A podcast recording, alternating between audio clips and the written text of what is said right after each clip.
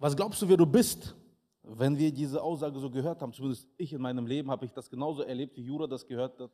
Da war irgendjemand, der hatte das Bedürfnis gehabt, eine Beurteilung über jemand anderen, beziehungsweise zu mir gesprochen wurde, über mich abzugeben.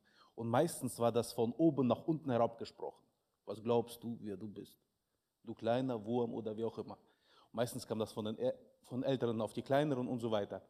Und das provoziert natürlich ein bisschen, und das wollte ich auch heute, ja, das war auch mein Anliegen, einfach nochmal zu gucken. Aber die andere Sache, wenn wir das ja, ganz nüchtern und ganz sachlich betrachten, ja, was glaube ich dann wirklich, wer ich bin? Und die Frage ist, wo soll heute weniger philosophisch sein? Der Ansatz ist natürlich, ja, sagt, ja, ich bin Alexander Wagner, dann das bist du nicht, das ist dein Name. Ja, ja, mein Beruf. Ja, das ist nicht dein Beruf und wie auch immer. Letztendlich, wer bist du? Was zeichnet dich aus? Wenn du dieser Frage antworten würdest, kann man schon sehr stark ins Philosophische ab, ja, hinkommen, was letztendlich auch mega wichtig ist. Und die Frage einfach für sich zu klären, ist definitiv wichtig und nötig.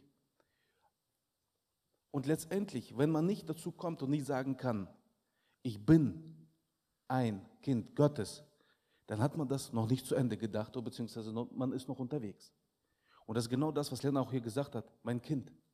Genau das ist das, was die Definition sagt. Wer bist du? Ja, ich bin ein Kind Gottes. Und ich bin, mir ist vergeben, ich wurde erkauft, ich bin glücklich, ich bin, ja, ich lebe mit Gott oder beziehungsweise so hoffe ich zumindest, dass jeder von uns das sagen kann, ähm, dass wir mit Gott leben können und leben. Als Jura das gesagt hat, wer kann Gottes Stimme oder wer kennt Gottes Stimme? Ich hatte mit einem, ja, sagen wir so, aus einer anderen Denomination mal gesprochen, der kommt ja aus einer baptistischen Richtung, kam er, und dann sprach ich, habe ich eine Frage gestellt, sag mal, kennst du eigentlich Gottes Stimme? Wirklich, hörst du seine Stimme? Er guckt mich an, erwachsener Mann, er guckt mich an, ja, und dann fängt er an rumzudrucksen. Er kann also nicht sagen, dass er nicht, weißt du, als Kind Gottes seine Stimme nicht hört.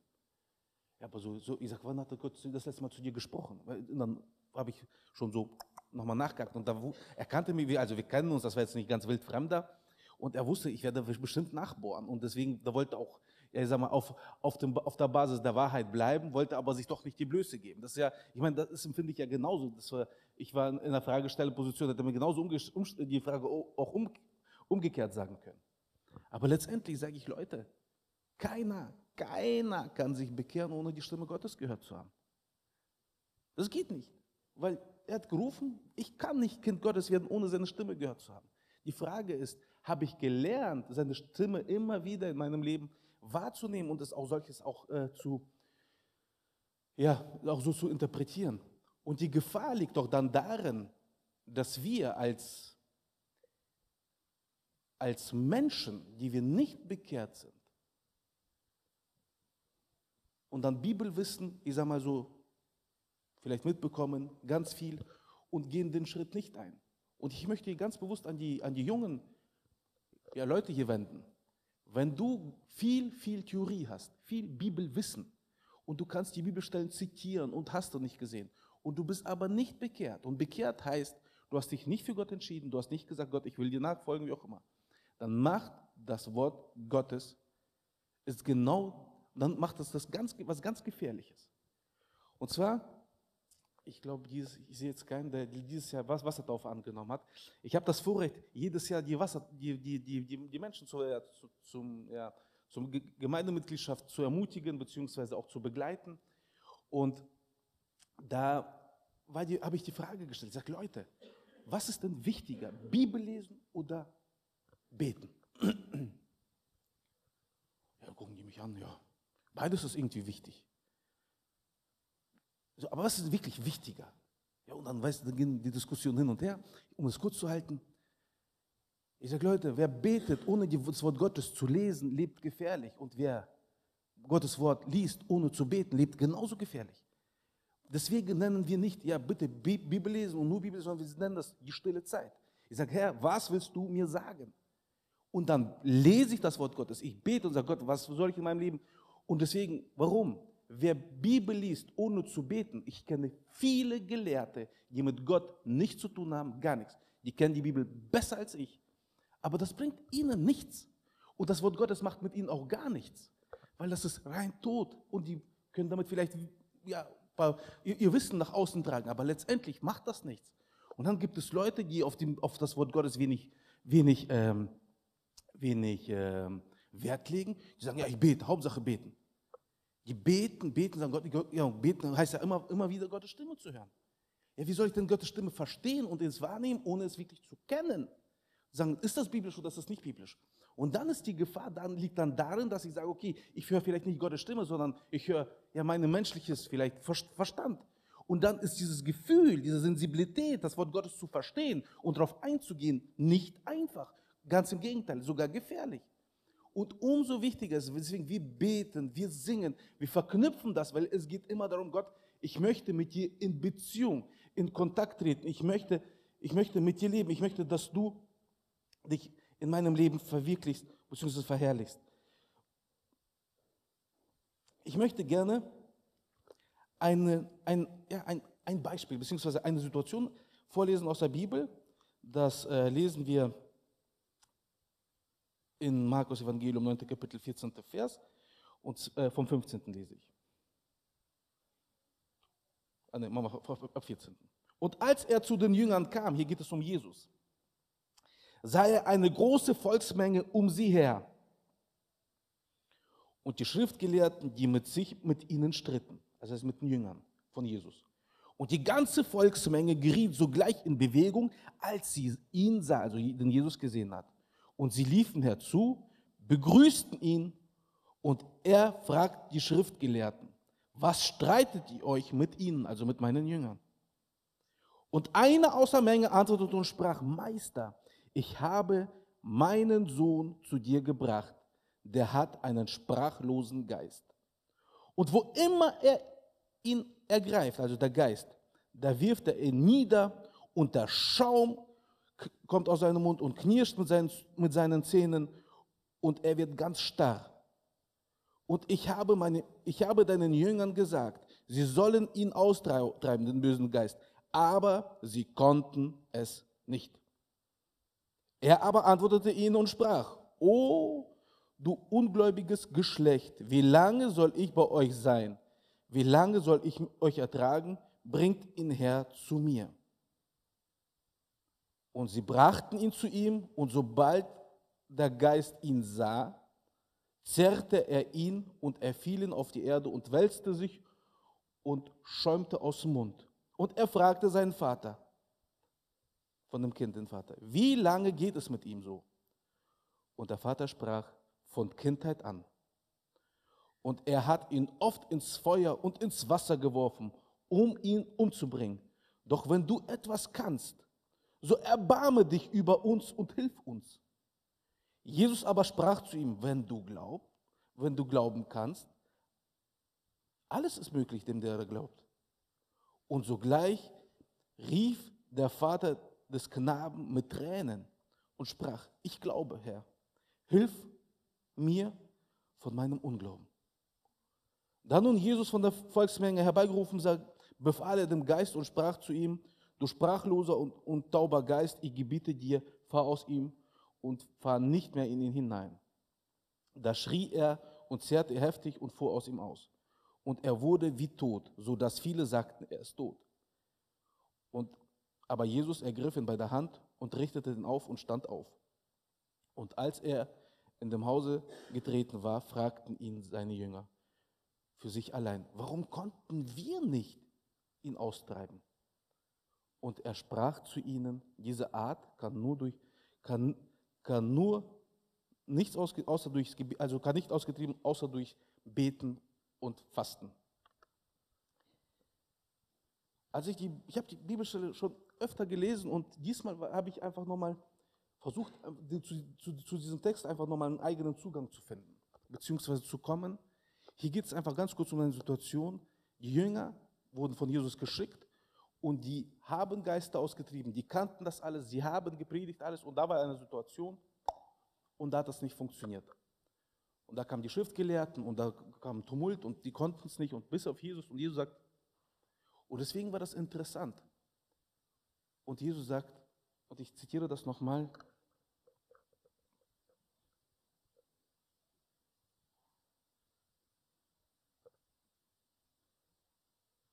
wie lange soll ich bei euch sein? Wie lange soll ich euch ertragen? Bringt ihn mir her.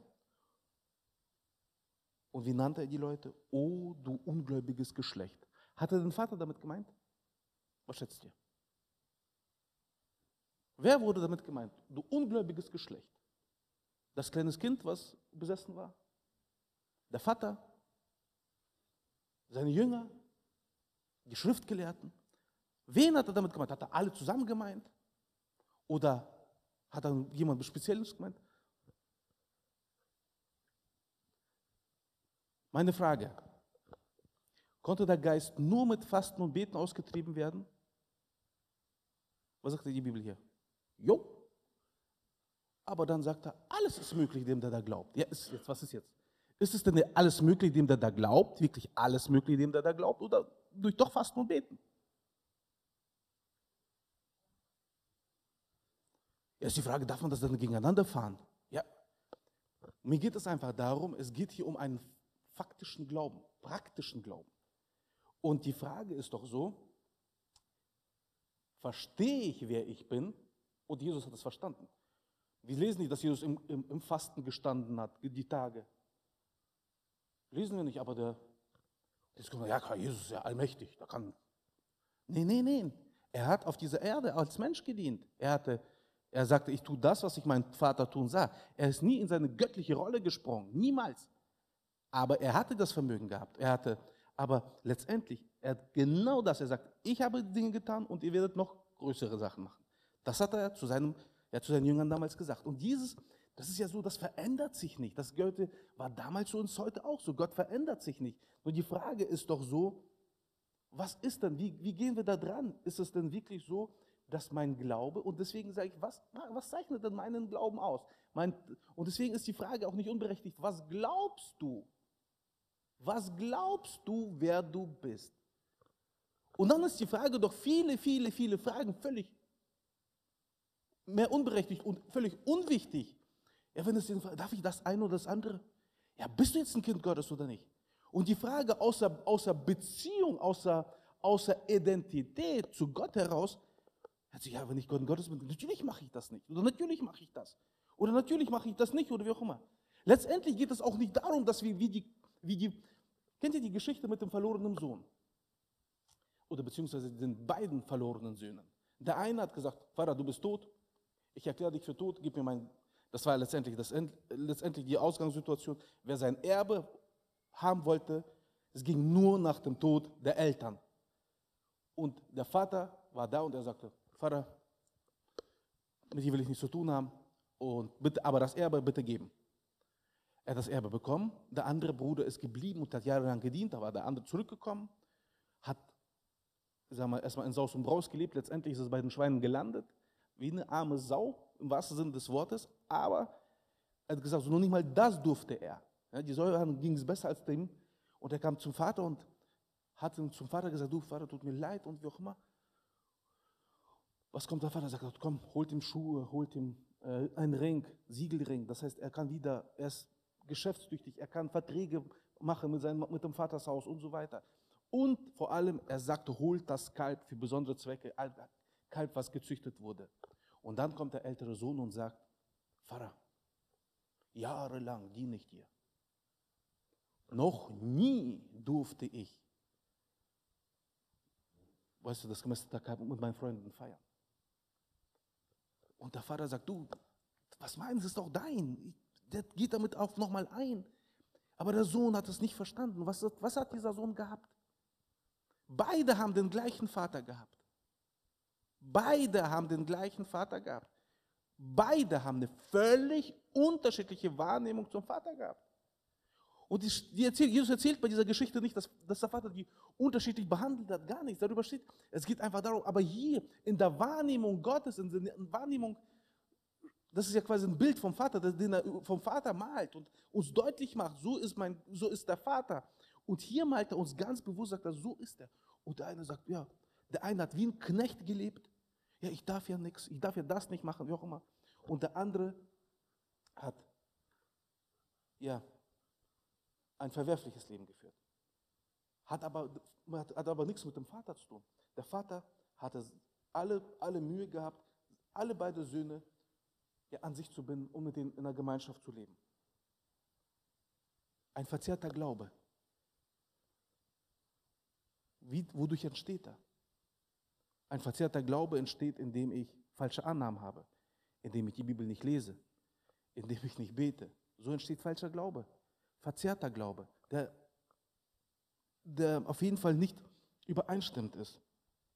Und dann ist, ist ja auch die Frage, was glaube ich alles Ganzes? Was ist denn Glaube? Die Bibel sagt, Glaube ist eine feste Zuversicht auf das, was man hofft und ein Nichtzweifeln auf, auf das, was man nicht sieht.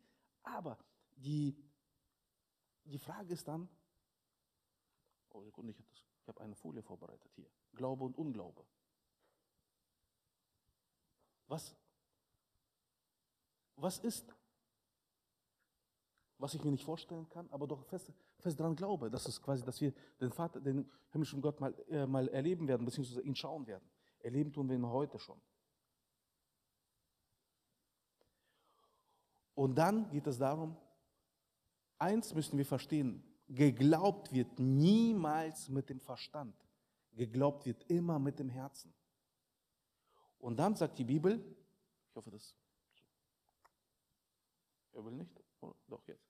Mehr als alles behüte dein Herz. Glaube wird mit, geglaubt wird mit dem Herzen und nicht mit dem Verstand. Und das ist das, was ihr bitte mitnimmt. Geglaubt wird immer mit dem Herzen.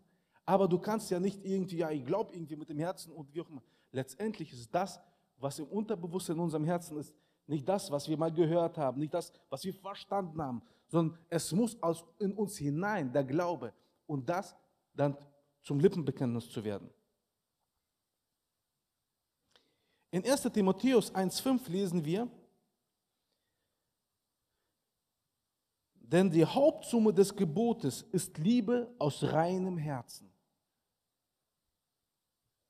Liebe aus reinem Herzen. Diejenigen, die die Wassertaufe angenommen haben, wir haben ja vor kurzem die Wassertaufe gefeiert mit, der, mit unserer Gemeinde, vor, vor vier, gute vier Wochen. Was haben die Leute versprochen auf der Wassertaufe? Haben die versprochen, wir versprechen, sündfrei zu leben?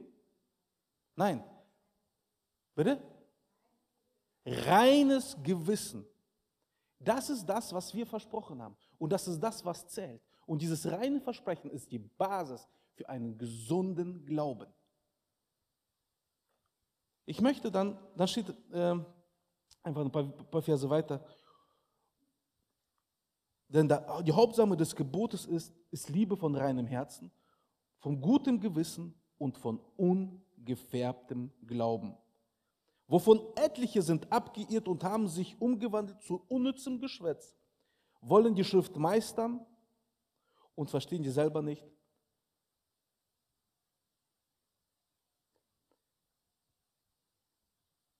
Ich habe mal die Frage gestellt, der ungefärbte Glaube. Ich habe geguckt, was könnte man für ungefärbten, welches Bild könnte man für, für ungefärbten Glauben nehmen? Ich habe gesagt, was ist denn das, das ist, was ist denn umgekehrt ein gefärbter Glaube? Die Bibel spricht von ungefärbten Glauben und das das Gegenteil davon, wie ein gefärbter Glaube. Was ist denn ein praktisch gefärbter Glaube? Braucht der Glaube überhaupt eine Färbung? Wir wollen im Glauben wachsen. Wir wollen stark sein. Das ist das, was die Bibel uns ermutigt. Wir wollen, als, wir wollen da, äh, hör auf und so weiter. Und wir sollen im Glauben wachsen. Und der kleine Glaube, Jesus mahnt hier, sagt er, ihr Kleingläubigen, ihr wie auch immer. Und er mahnt und spricht. Aber letztendlich ist, wofür, wofür braucht der Glaube Färbung? Oder warum leben wir Menschen oft mit gefärbtem Glauben? statt ungefärbten Glauben. Was kann gefärbter Glaube sein? Und worin liegt die Gefahr darin? Ein, ein gefärbter Glaube sind falsche Annahmen oder zusätzliche. Ich habe, ähm, ich, ich, ich werde eine Aussage machen und dann werdet ihr sagen, ob das biblisch ist oder nicht. Du kannst alles schaffen. Ist das biblisch? Dankeschön. Nein, das ist falsch. Das sagt die Welt. Du musst es nur wollen, Du musst dich bemühen und du wirst es schaffen, weil du weißt, was wichtig ist, was richtig ist. Du wirst es packen. Sagt die Bibel das? No. Was sagt die Bibel? Du kannst, du, ich vermag alles oder du kannst alles durch ihn, weil er kann, nicht du. Das ist die gefährlichen Abkürzungen, die das verfärben. Und ab und zu kommen solche, diese, diese Philosophien, ich sag mal, der Welt oder positives Denken. Ist das unbiblisch, positives Denken? Oder ist es biblisch? Jetzt ich merke schon, desto, desto, desto mehr ich provoziere, desto mehr, weniger sind ihr die Anteilnahme, man will sich auch noch nicht verhauen. Ich verstehe das doch. Ist positives Denken biblisch oder unbiblisch? Grundsätzlich ja. Grundsätzlich ja. Wir dürfen, weil wir haben Hoffnung, wir haben Glauben, wir haben eine Perspektive, wir haben Grund. Und das ist der Unterschied. Wir haben einen Grund positiv zu denken, zu gehen, zu sehen, zu, zu fühlen. Aber dann stehst du morgens auf und, und das, was sagt die Bibel, äh, die, die Welt? Steh auf, stell dich positiv ein. Sage ich mir auch jeden Morgen. Aber warum stelle ich mich positiv ein? Weil ich einen Gott habe. Ich komme zu ihm, sage Gott, und ich, ich habe eine Beziehung. Die Welt sagt so, ich so positiv einstellen und wie auch immer. Und dann gibt es auch in der, in der, in, in, in der biblischen, die, die Proklamationen. Ist Proklamation gut? Lesen wir das in der Bibel? Macht das auch die Welt? Richtig. Die Welt macht das genauso. Macht das die Welt genauso, wie die Bibel das sagt? Wie machen die das?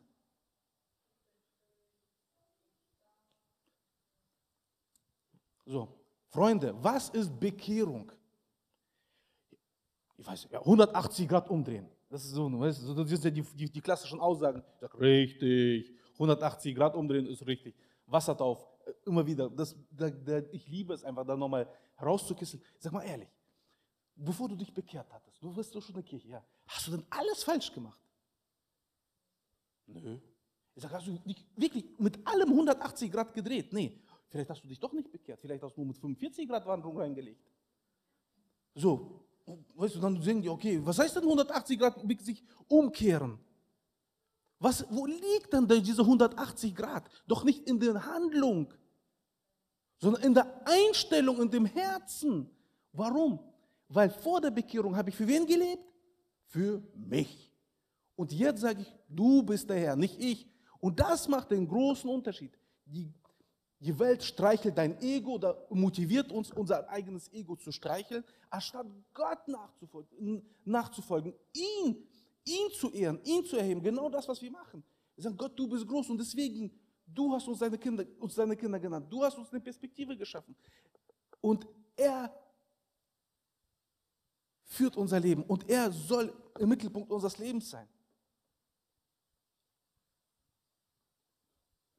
Das Fundament ist maßgeblich.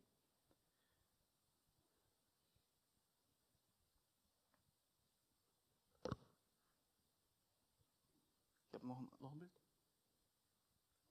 Ne, so zu viel. Gehen wir zurück. Okay.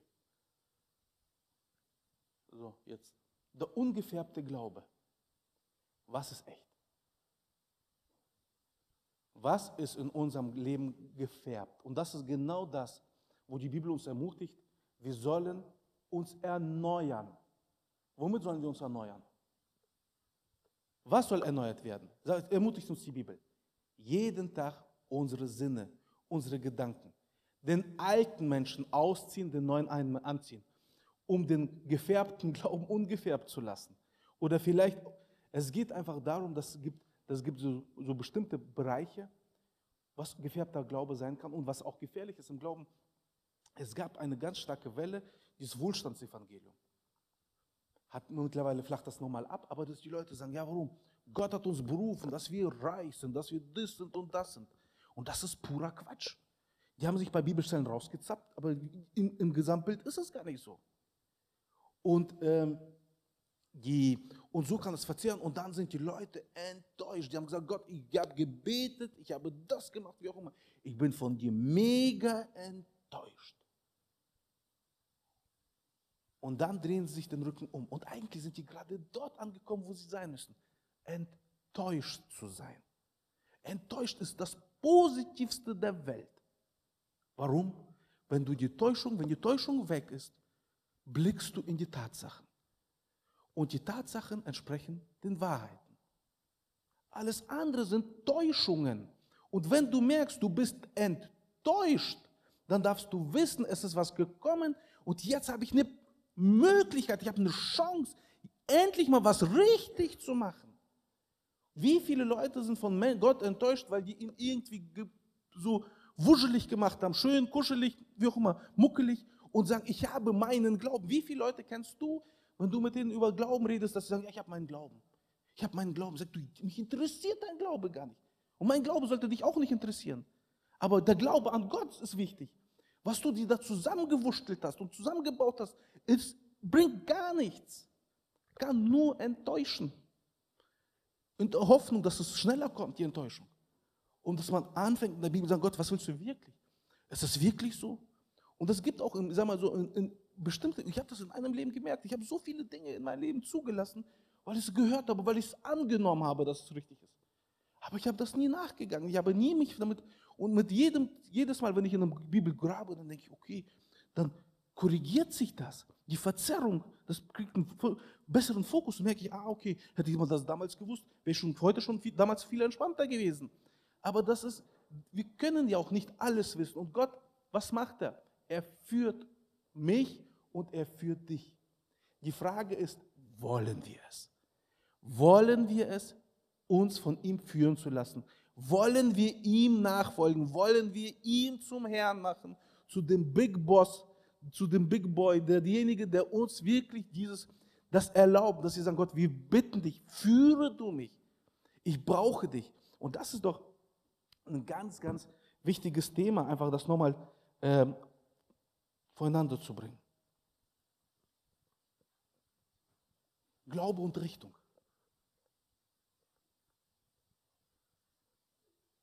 Sag mir, welche Richtung du hast und ich sag, welchen Glauben du hast.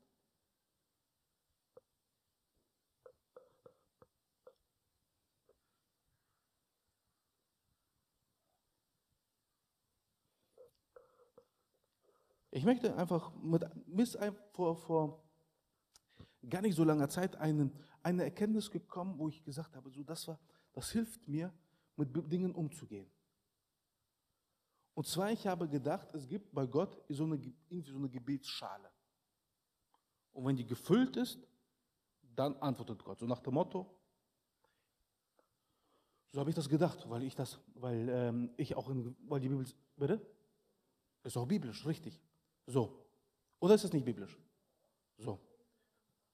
Mhm. Wie lange sollen wir beten? Dass die Bibel, also, gibt, gibt es eine Schale oder mehrere? Ich provoziere Freunde, ich möchte, dass ihr mitdenkt. Versteht ihr? So, gibt es ein Schälchen, wo er sagt, Tröpfchen hier, Tröpfchen da, jetzt hast du genug gebetet dafür, jetzt kriegst du es. Und jetzt betest du und betest du und betest du und betest irgendeinen Quatsch, wo Gott sagt, wirst du nie kriegen. Will ich gar nicht. Aber du betest, glaubst du, dass die Schale sich füllt? Nein, hoffen, hoffentlich nicht. So, das, warum? Weil Gott uns Dinge, was hat Gott gemacht mit unserer Bekehrung oder an unserer Bekehrung? An dem Tag unserer Bekehrung, was hat er gemacht? Er hat uns doch nicht nur zu seinen Kindern gemacht, sondern was hat er uns gemacht? Er hat uns gesagt, ich habe dich berufen, ich habe dich beim Namen gerufen, ich habe gesagt, du bist mein und ich habe dich gestellt, damit du hingehst und Frucht bringst. Wenn wir Hebräer 11. Kapitel mal durchlesen, das ist so ein ganzes Kapitel steht nur darum, durch Glauben hat, wurde das gemacht, durch Glauben hat der gemacht, der Abraham hat durch Glauben, durch Glauben, durch Glauben, durch Glauben, durch Glauben. Und wenn du das runtergelesen hast, durch Glauben und am Ende kommt, und durch Glauben haben sie den Tod bekommen und durch Glauben haben sie das bekommen. Ja, der eine hat mega Nachkommenschaft, der andere hat den Tod bekommen. Alles in dem gleichen Glauben, in dem Glauben an Gott und alles positiv, von Bibel positiv belegt. Es geht darum, dass wir verstehen, ich bin berufen, ich bin gestellt worden und ich bin begabt worden, damit ich hingehe und Frucht bringe. Du bist berufener, wenn du dich für Gott entschieden hast und du hast dein Leben Gott anvertraut, hat Gott dich berufen, hat dich gestellt, um fruchtbringend zu sein. Ein Jura hat eine ganz andere Frucht zu bringen als wie ich und wie du. Und er ist ein ganz anderer Typ mit anderen Begabungen, wie auch immer. Und das ist auch schön. Aber die Frage ist, was ist, wenn ich gar nichts suche, wenn ich mein, meiner Berufung nicht gerecht werde? Und Gott, Gott geht es auch dann, das überfordert ja auch nicht. Er sagte, im Kleinen warst du treu, über Größeren werde ich dich stellen. Er geht Step by Step immer wieder mit uns, um uns in eine, in eine Reife hineinzuführen. Wie viele Leute kenne ich, die dann wirklich große Werke vollbringen, beziehungsweise auch Verantwortung übernommen, bekommen haben? Die haben gesagt, hätte ich das damals gewusst, hätte ich mich niemals für entschieden. Niemals. Aber das ist auch gar nicht sein Job. Sondern Gott führt und macht. Die Frage ist, sitzen wir da, treten wir auf der Stelle oder leben wir gemäß unserer Berufung? Glaube und Richtung.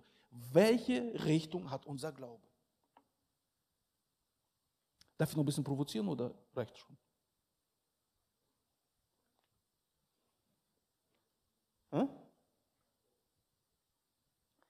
Die Frage ist, ich habe mal beobachtet, und da bin ich jetzt bei eurer Gebetsschale. Ich bin da nicht dagegen. Aber das kann man nicht pauschal auf alles aufnehmen. Ich glaube, es gibt Dinge, wo man einfach darum bitten, weil die Bibel sagt, ihr habt nichts, weil ihr nicht bittet. Ganz klar, Gott möchte, dass wir bitten. Ich sage nicht. So, aber andererseits gab es Leute, die haben ein krankes Kind gehabt, krebskrank. Weiß ich, so, und dann haben die gebetet und gefasst und gebetet und gefasst. Bitte Gott, schenke Heilung, alles. Das Kind ist ja noch jung, ist ein Teenageralter. Das, das ganze Leben steht noch vor und wie auch immer. So, dann haben die Familie gebetet, die Verwandte gebetet, hat die Gemeinde gebetet. Und dann ging das los über WhatsApp, hat die Welt gebetet, ganze Welt. Und dann stelle ich die Frage, wie groß ist denn die Schale?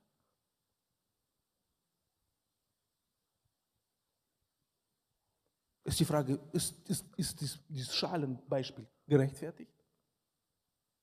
Oder ist hier ein ganz anderer Ansatz? Was ist denn beim Gebet, was ist denn das Ziel des Gebets? Doch nicht sagen, Gott, bitte, deine Hand führe. Und sagt, nee, mache ich nicht. Bitte, mach das. Nein, Gott.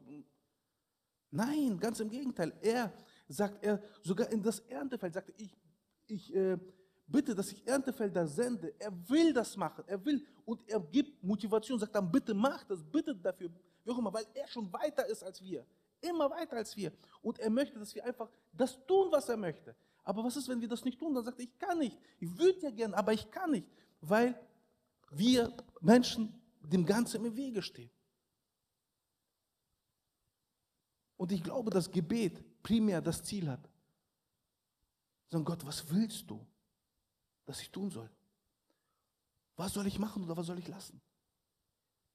Das ist der. Das, und ich glaube, dass viele Heilungen da sein müssen und wie auch immer, keine Frage. Aber die, die Sache ist doch für Gott, was willst du mir sagen? Was willst du damit machen? Wie kann dein Wort und dein Reich sich verherrlichen?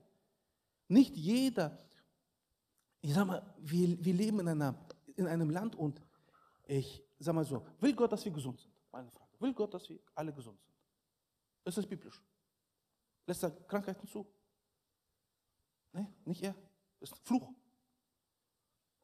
Ich provoziere, lass mich doch ein bisschen provozieren. Warum mache ich das? Warum? Weil ich merke, wir sollen im Glauben wachsen. Ja, Gott lässt Dinge zu. Warum? Sagt er, weil er, wen er liebt. Was macht er mit ihm? Er züchtet, züchtigt ihn weil er ihn liebt. Und wenn du das Gefühl hast, du wurdest nicht gezüchtet, weißt du, du bist irgendwie außen vor. Er will mit dir gehen. Er will, er liebt, wer auch immer. Es geht ja nicht darum, dass er rechts und links so nach Lust und Laune uns eine verpassen will. Ganz im Gegenteil, er ist bemüht und hilft uns und will uns wirklich führen und führt uns. Aber in die Frage ist, will ich das? Au, au, Gott, lass, will ich es nicht. Wie viel meckern wir? Wie viel meckern wir in unserem Leben? Und dann ist die Frage doch, welche Richtung haben wir da? Inwiefern leben wir biblisch? Biblisch ist natürlich so ein Oberbegriff. Aber mein Ziel ist es, Leute, in der stillen Zeit, oh Gott, was soll ich machen? Was habe ich wieder nachgelassen, wo ich merkte, das habe ich, dafür hast du mich berufen und das will ich besser machen? Wie sieht mein praktisches Leben heute aus und wie soll es noch besser sein? Oder wie soll es besser werden? Ich weiß, ein elendes Thema ist Corona. Für mich auch. Impfen, nicht impfen, die ganze Geschichte. Ich habe letztens in was den Döfling gesagt, jetzt erzähle ich euch, ob ihr euch impfen lassen sollt oder nicht. Da waren ja aber geile da. So. Ich sage, Leute, ist mir doch egal, was ihr macht. Hauptsache, ihr macht das in Frieden. So, mit Frieden mit Gott. Und die Leute streiten sich wie auch immer. Und dann ist die Frage, die Angst, was uns, die uns lähmt. Ich stelle mir die Frage heute, in der Frage der Richtung, was haben wir der Welt heute zu bieten? Und es geht gar nicht darum, was du sagst, sondern das, was du glaubst. Ja, ich glaube, und letztendlich, der Unglaube ist das größte Problem unseres Lebens. Und Unglaube und Glaube ist eine Sache des Herzens. Und die Bibel ermutigt uns, dass wir im Bereich des Glaubens Dinge ergreifen, begreifen. Nicht über den Kopf, sondern im Herzen. Weil letztendlich dann kommt, sagt Gott, im Glauben, wieso, wenn wir Dinge nicht aus Überzeugung, aus Glauben tun, was ist das? Sünde. Es ist gar nicht schlimm, wenn du Dinge falsch machst, aber du hast es aus Überzeugung gemacht. Hat Gott überhaupt kein Problem damit? Gott hat mit, mit, mit Fehltritten überhaupt kein Ding. Überhaupt keine Probleme. Ganz im Gegenteil, er möchte einfach, dass wir sagen, ah, okay, ich habe dazugelernt. Ich bin gescheitert, ich bin gescheiter geworden, ich habe dazugelernt. Aber die Frage ist doch heute, lassen wir uns von Gott führen? Darf er zu uns, zu uns heute reden? Öffnen wir uns. Und was glaube ich? Und ich weiß zum Beispiel, ich habe, ich, ich, bin so im, im Verkauf tätig, mache Beratung, Verkauf und hin und wieder kommen auch von Außendienstler rein und auch die Kunden. Und das, Corona, das Thema Corona ist ja immer, immer, immer Thema. Und ich habe gesagt, du, ich werde daraus einfach eine, aus der Not eine Tugend machen. Ich werde ihnen einfach die Botschaft von Jesus erzählen.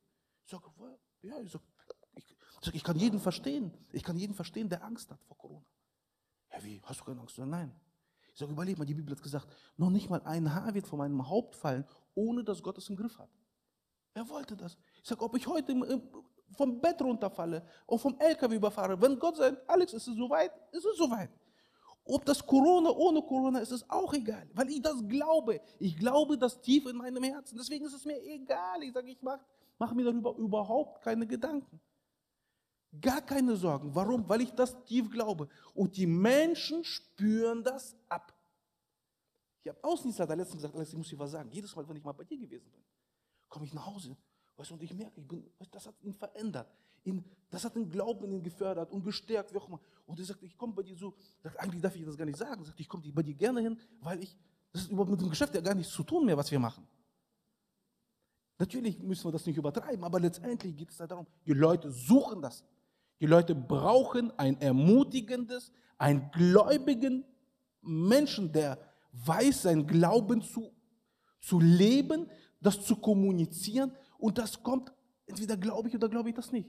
Und ich sage, du ist mir wirklich egal. Und die mittlerweile denken, die, ich sage, wenn du mich für bescheuert hältst, dann ist es okay. Ich sage, kann, man, kann ich gut mit leben. Ist es auch nicht so wichtig. Aber wichtig ist, dass Gott in meinem Leben sagt, ich liebe ihn und er und ich weiß, es gibt ein Leben nach diesem Leben. Das ist, das ist so. Und da, da glaube ich tief an. Und daran merkst du so, die einen, ja, also die waren früher religiös und jetzt mittlerweile haben, hat die Religiosität einfach, einfach keinen Platz mehr. Entweder du glaubst oder du lässt es. So merkst du so, die einen steigen noch, gehen noch weiter, die einen springen ab. Und ich ermutige jeden. So, was erzählen wir unseren Kindern, unseren Kollegen, unseren, wie auch immer, unserem Umfeld, da wo wir sind, inwiefern leben wir unseren Glauben? Oder leben wir den Unglauben? Und genauso. Brüder und Schwestern, an dieser Stelle möchte ich gerne abschließen. Ich möchte heute gemeinsam vor Gott treten sondern Gott, du bist, du hast uns bekehrt, du, du hast mich zu deinem Kind gemacht, du hast so vieles für mich getan. Ich will das eine und das andere für meinem Leben klar machen. Ich weiß nicht, ob, vielleicht habt ihr das alles gut gemacht bis heute. Ich weiß nicht, ob das zu euch heute gesprochen hat. Aber das hat mir der Herr heute aufs Herz gelegt. Es heute nochmal rüberzubringen. Was glaubst du, wer du bist? Ein Kind Gottes? Dann benimm dich so, Verhalte dich so, rede so. Und wenn du nicht redest und so dich nur so verhältst, darfst du wissen, du glaubst nicht. Hättest du geglaubt, hättest du gelebt. Die Worte aus dem Herzen kommen. Die, Letztendlich, das ist unser Schatz. Vor allem aber behüte dein Herz, denn das ist der Schatz für das Leben. Das ist vor allem das Herz, da ist der Glaube, das ist zu bewahren und das ist aufzubauen. Und ich verstehe alles. Du kannst, keiner kann tiefen Glauben haben, der nicht tiefe Zweifel gehabt hat. Zweifeln gehört dazu und was wir heute gelesen haben, weißt du, wie lange soll ich euch, wie Ungläubigen, das hat er zu seinen Jüngern gesagt. Nicht zu dem Mann, der mit seinem Kind gekommen ist. Der hat am meisten Glauben mitgebracht. Sagt er, Gott, ist, ist er gekommen. Hätte er nicht geglaubt, wäre er gar nicht gekommen. Er sagt aber, hilf meinem Unglauben, weil mein Glaube ist um, aber hilf mir. In der Suche und in dieser, in dieser Bereitschaft, in der Demut sagen, Gott, ich möchte dich erkennen.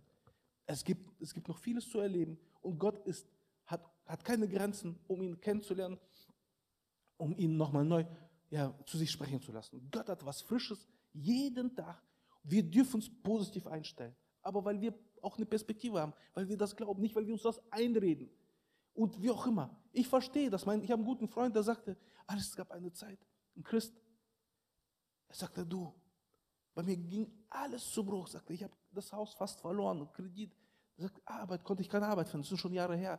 Er war gelitten. Und er sagte, ich habe mich nur an dem Wort festgehalten. Er sagte, Gott, immer. Und ich sage das, weil das in deinem Wort steht. Und ich sage das, was in deinem Wort sagt, das ist das Einzige. Ich habe von einem Tag auf den anderen Tag gelebt. Und jetzt ist, ist irgendwann hat er das, heute hat er wundervoll, alles ist vorbei. Aber er sagt, ich habe so gewachsen. Es hat mich so positiv geprägt wie nichts anderes im Leben. In, dem, in der Situation, in der Prüfung. Es ist nur alles andere, nur nicht schön. Und auch nicht bereichernd und nicht hoffnungsvoll und nichts. Es ist einfach nur, Gott, gib mir Gnade. Und dieses dran zu bleiben. Und Gott prüft uns um wieder uns wachsen zu lassen. Wenn es alles, ich sag mal, tutti frutti ist, wenn alles locker, flocker, flockig ist, in der Regel wächst du nicht. Wir wachsen, wir sind so gemacht von Gott, wir wachsen in Problemen. In den Problemen da drin zu sein, es auszuhalten, auszuharren, weil Gott die Kraft gibt und zu ihm zu gehen als der Kraftquelle. Er sagte, ich, ich hebe meine Augen auf zu den Bergen, wo mir Hilfe kommt. Möge Gott uns einfach diesen Blick immer wieder neu geben. Egal wo du stehst, Gott hat immer einen Plan. Immer. Er hat dich gestellt. Die Frage ist, gehst du über Umwege oder, gehst du doch, oder folgen wir einfach im direkten Weg nach? Möge Gott uns segnen, wir stehen auf und beten.